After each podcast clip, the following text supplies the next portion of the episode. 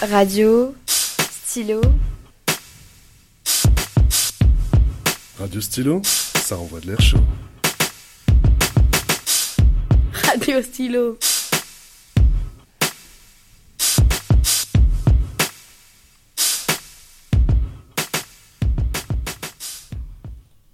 Oui, à part Ouais, ça. une vieille qui fait euh, des gâteaux là. euh, Des crêpes. de- Euh, c'est- si on remonte un peu dans, dans le, le- le monde des enfants, Céleste, Célesteville, euh, Babar, euh, je sais pas, une bigoudaine, euh, c'est un, on peut, on peut imaginer un, un- un éléphant avec une coiffe de bigoudaine.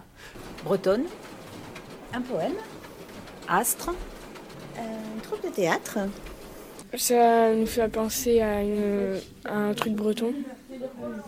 Euh, à une danse. Une vieille qui danse euh, du rock. Je verrais le, le, je verrais euh, un peu, euh, alors peut-être que je me trompe, hein, un peu dans le style opérette, un peu Luis Mariano, les choses comme ça, des choses un peu festives, des choses très.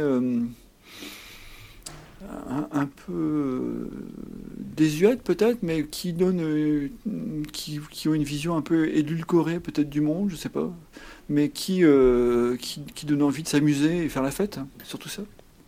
Des, euh, une radio qui, qui est pour euh, draguer les gens. Un truc comme ça. Une radio qui fait bouger.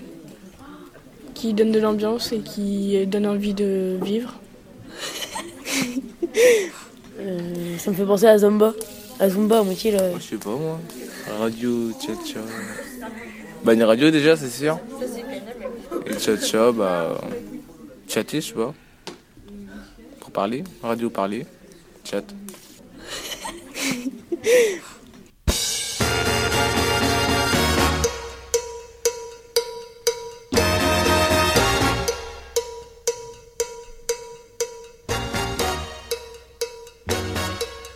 Bonjour à tous, nous nous retrouvons pour une nouvelle émission en compagnie de Anne-Sophie Conan. Bonjour Anne-Sophie. Bonjour euh, Mathurin. Ça vous évoque quoi cette- ce petit reportage sur les Bigouden Céleste et Radio Chacha Là, là, ce qui vient de se dire. euh, Voilà, ouais. Ok. Bah, c'est super intéressant bah, parce que euh, c'est toujours intéressant d'avoir euh, le retour de ce que ça veut dire Bigouden, Céleste. Moi, ce que je retiens, c'est à la fois le, le côté rock et poétique. Moi, ça me va assez bien. Et puis sur Radio Chacha, bah, c'est plutôt marrant ouais, ce, que, ce que peuvent dire les gens. Est-ce que ça évoque ce mot Chacha? Entre euh, fête, euh, envie de partager, tchatch, mais c'est complètement ça en plus, hein, donc euh, c'est plutôt, c'est c'est plutôt positif. Vous étiez la directrice du chapiteau en Nouvelle-Calédonie, une structure qui pour- proposait des spectacles. Pourquoi cette démarche? Alors, la Nouvelle-Calédonie, enfin le chapiteau de Nouvelle-Calédonie, euh, la démarche, elle a été simple de départ, c'est de se dire que toute la culture a été euh, centralisée sur la capitale, qui s'appelle Nouméa. Et euh, je travaillais dans un théâtre, du coup à Nouméa pendant quelques années, et j'ai eu envie aussi que les, gens de Brousse, comme on dit là-bas, profitent des spectacles dans les, mêmes conditions finalement que, bah, les- les gens de la capitale. Et on a eu l'idée, avec toute une équipe, de bah, d'acheter un chapiteau et de partir sur les routes avec, avec notre chapiteau, un gros chapiteau de 560 mètres carrés, de partir sur les routes bah, là, pour que les gens de, de Brousse et les gens qui étaient isolés de l'offre culturelle puissent avoir euh, la même offre culturelle qu'à la capitale. Parlez-nous de votre parcours artistique.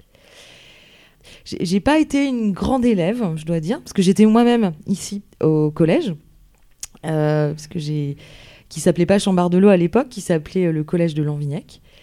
Et donc j'ai fait euh, fait une petite apparition euh, jusqu'en troisième, où j'ai pas été très très brillante dans les études. Pas que j'étais mauvaise élève, mais que voilà, j'étais déjà moi dans, les, dans des envies artistiques, dans des envies d'autres choses.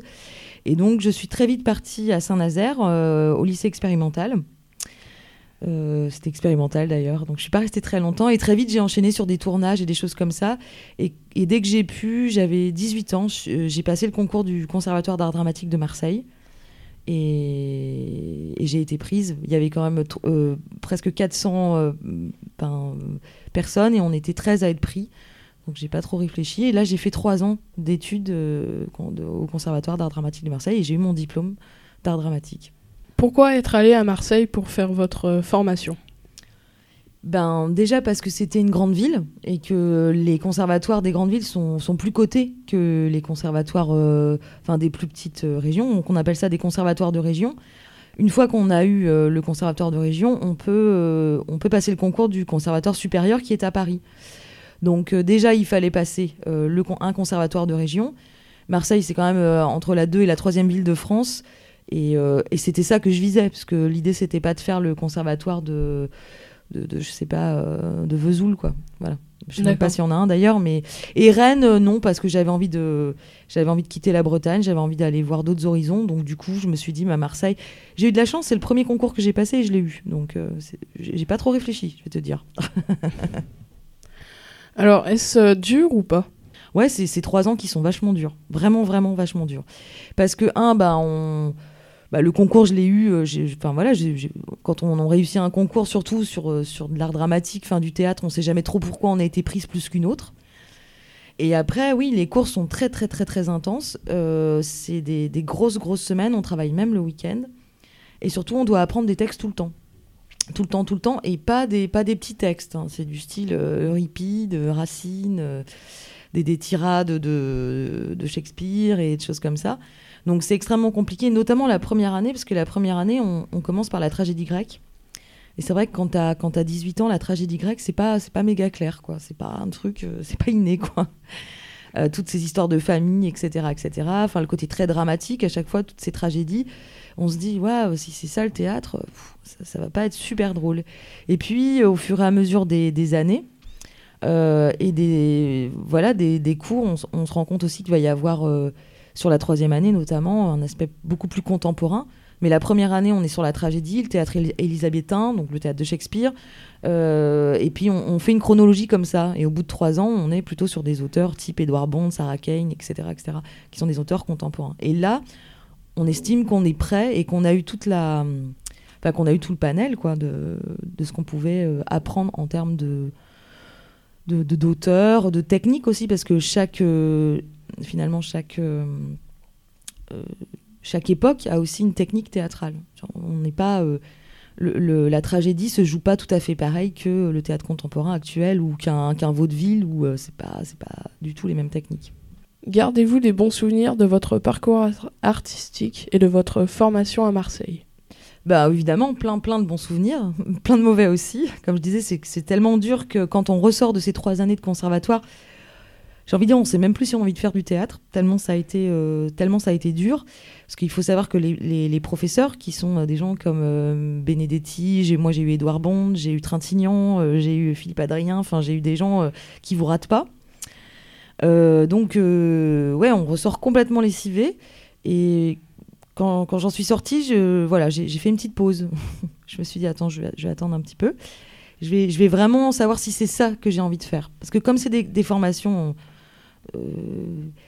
très dures, ben on, se dit, est-ce qu'on vraiment on va en faire son métier quoi Puis bon, ça n'a pas duré très longtemps. Au bout entre 3 et 6 mois, euh, voilà, j'avais déjà redécidé d'aller sur, euh, sur les planches et j'étais déjà de nouveau sur les planches. Et c'est- tellement évident pour moi ce métier que voilà, mais ça reste des formations très très dures et il faut pas croire que être sur scène et apprendre toutes ces techniques, c'est euh, c'est si simple. Au contraire, c'est gros gros gros gros travail. Alors, nous allons passer une musique que vous avez choisie pour euh, l'écouter. Pouvez-vous nous en parler? Oui, alors ça, ça s'appelle euh, Yenou et c'est du, Kaneka, ça vient de Nouvelle-Calédonie. Euh, J'ai choisi ce morceau parce que le, le, le leader de ce groupe, Yenou, est un très très très bon ami à moi. C'est quelqu'un avec qui j'ai eu un parcours artistique assez fort. C'est lui qui m'a appris à chanter en polyphonie et c'est quelqu'un que, que j'estime beaucoup et, euh, et ça fait partie des choses qui me manquent aussi. euh, voilà, maintenant que je suis revenue euh, en Bretagne.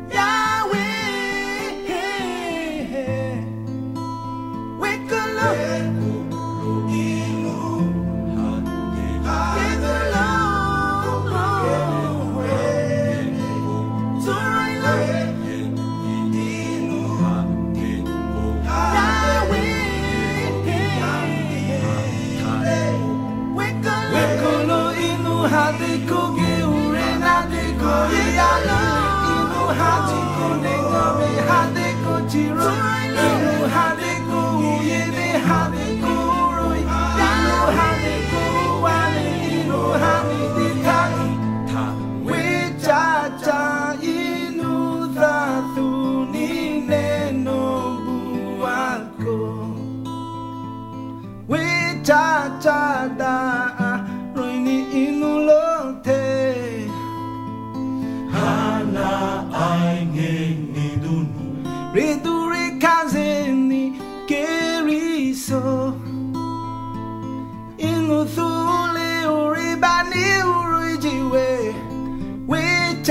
child.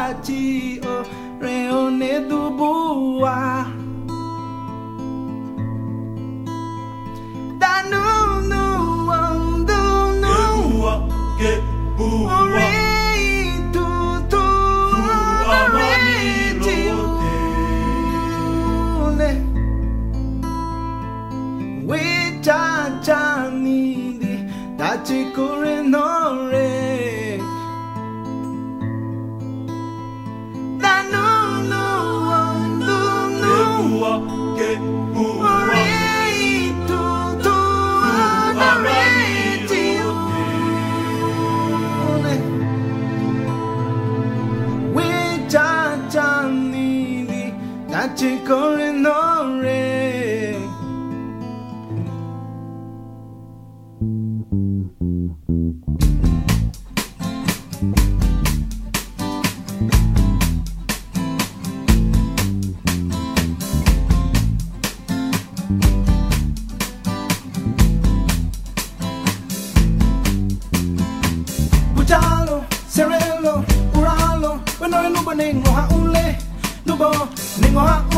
Mame te coma na nengon Jonore Pachino retiro no de acho mele Wene Corre tu Wele corre du Weze weze weze weze weze weze lao Boa mani nubo nengo lo Ore tu arini Ore tiroi Nibo Tu arini Ore tiroi Bo weze weze weze weze weze weze lao Boa mani nubo nengo lo Ore tu arini Ore tiroi Nibo Tu arini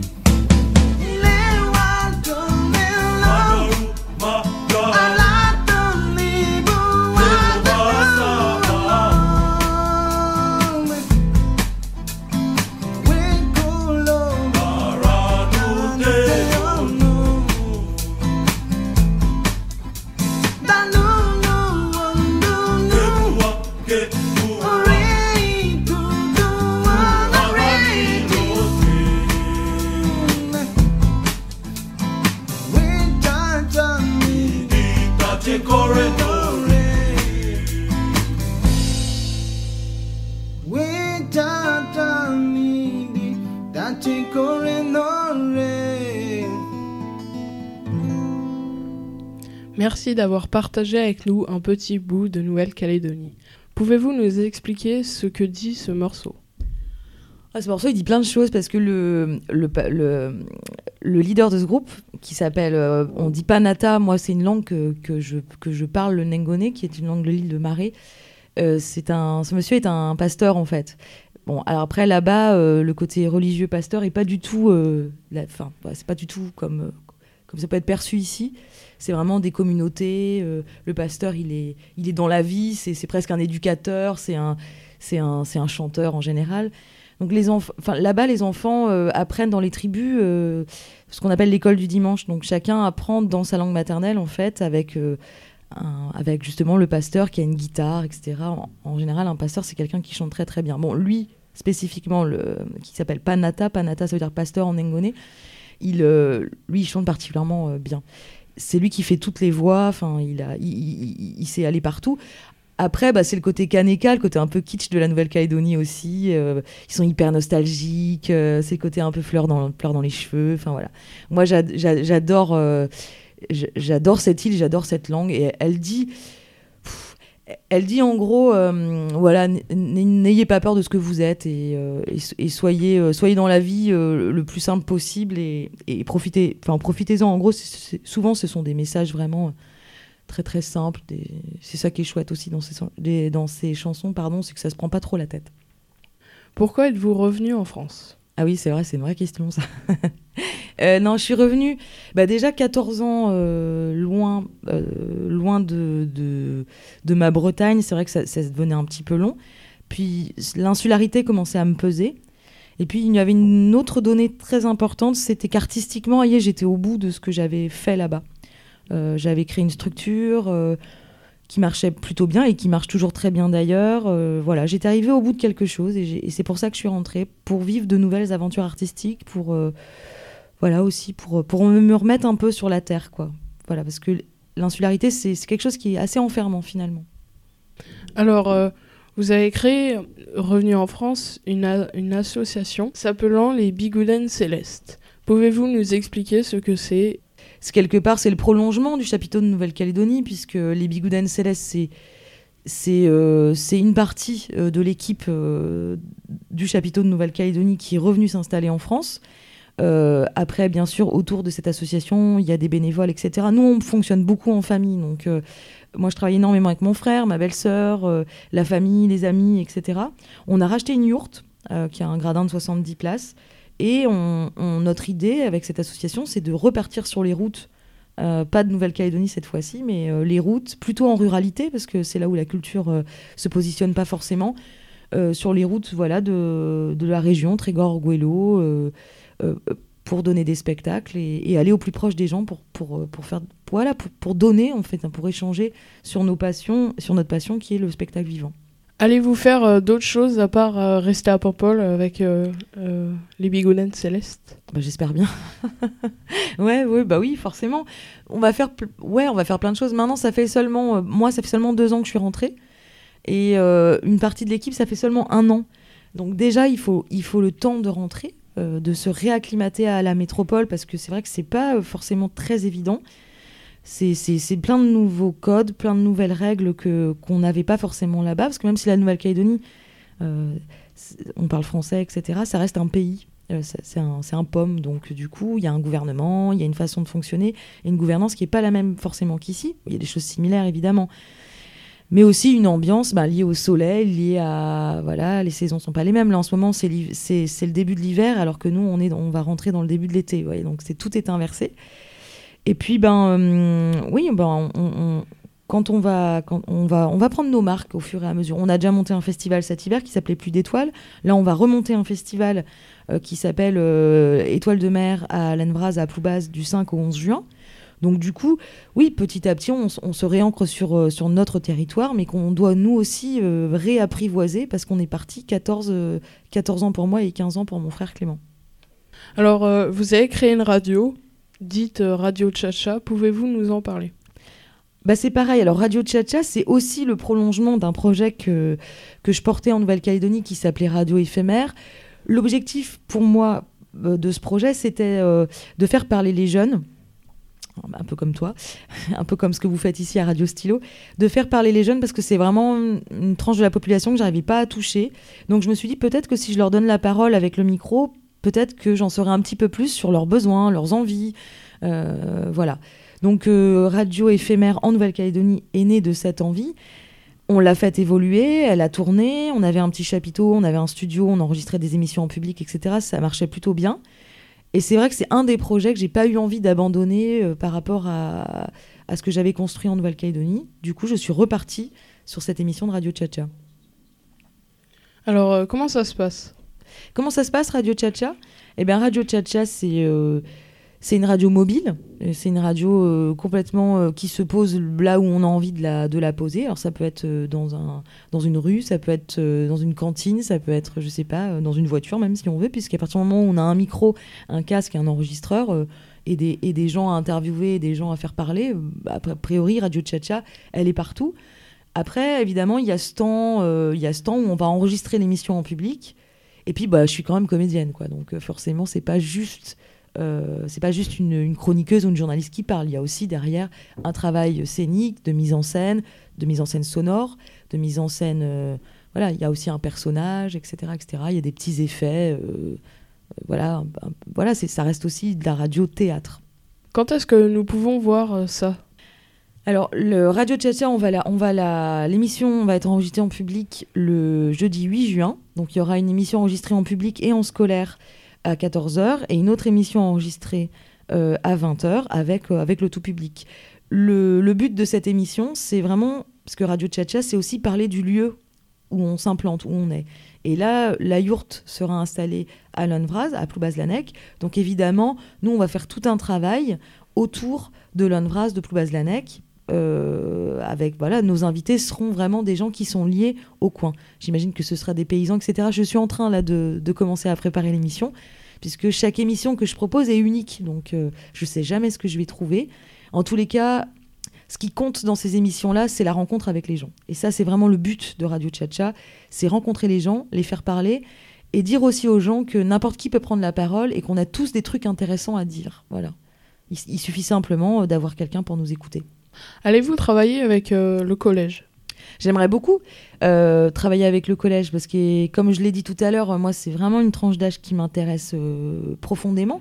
Parce que je trouve que avec, avec les, les jeunes, on peut aussi prendre la mesure de plein plein de choses et anticiper aussi nous, en tant qu'adultes et en tant qu'adultes, éducateurs, enfin, on, c'est- toujours chouette de pouvoir anticiper sur les besoins des jeunes et voilà pour répondre à leurs questions, mais aussi pour pour vivre des choses avec eux, parce que l'intergénération, c'est ça aussi, c'est pouvoir vivre des choses avec, euh, avec les autres. Autant c'est plus facile peut-être de partager avec des personnes âgées. euh, moi, j'aime bien aussi partager avec les personnes âgées, mais je trouve ça vachement intéressant, et parce qu'on a une association et qu'on est sur le terrain régulièrement, d'avoir un vrai lien avec la jeunesse. Alors, euh, nous allons mettre votre deuxième morceau de Oui. musique que vous avez choisi. Tu, tu veux savoir ce que c'est? Oui, je veux bien. Alors, oui. le deuxième euh, morceau que j'ai choisi, bah, ça fait partie des rencontres, parce que on a parlé de la Nouvelle-Calédonie, ça fait partie des rencontres que j'ai faites ici en arrivant assez tôt. C'est une artiste qui s'appelle Siane, euh, qui est une, une, une fille de Plouézec, comme on dit. Et euh, on a à peu près le même âge, et je l'ai rencontrée, et elle a une musique, euh, elle a une musique très très forte, euh, vraiment ouverte sur le monde. Euh, c'est une personnalité euh, voilà, qui m'a beaucoup touchée, et j'aime sa musique. Et bah, on va l'écouter, je crois. Ouais. Ouais. Good.